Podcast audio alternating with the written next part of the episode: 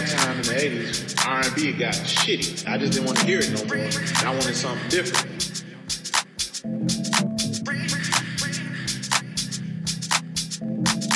I, I discovered electronic music through that, through a pop music sort of thing. I didn't get all the extreme stuff with it, but I would hear little bits here and there and stuff. But I think um, where it started and where it is now, I didn't expect to see happen like it. I'm glad it did. I'm glad I can do it. I'm glad I'm a part of it.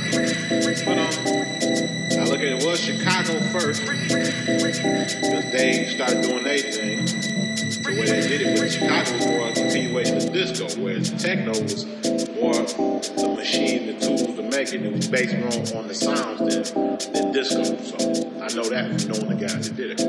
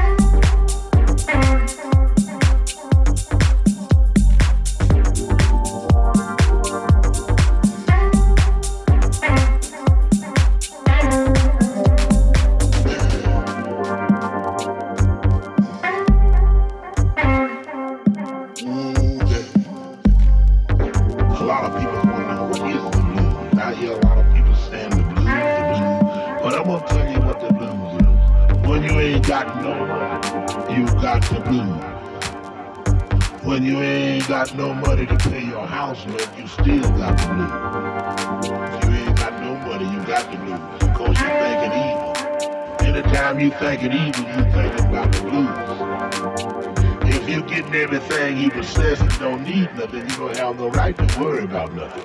But when you ain't got nothing, then you got to worry about something. That's where the blues come from.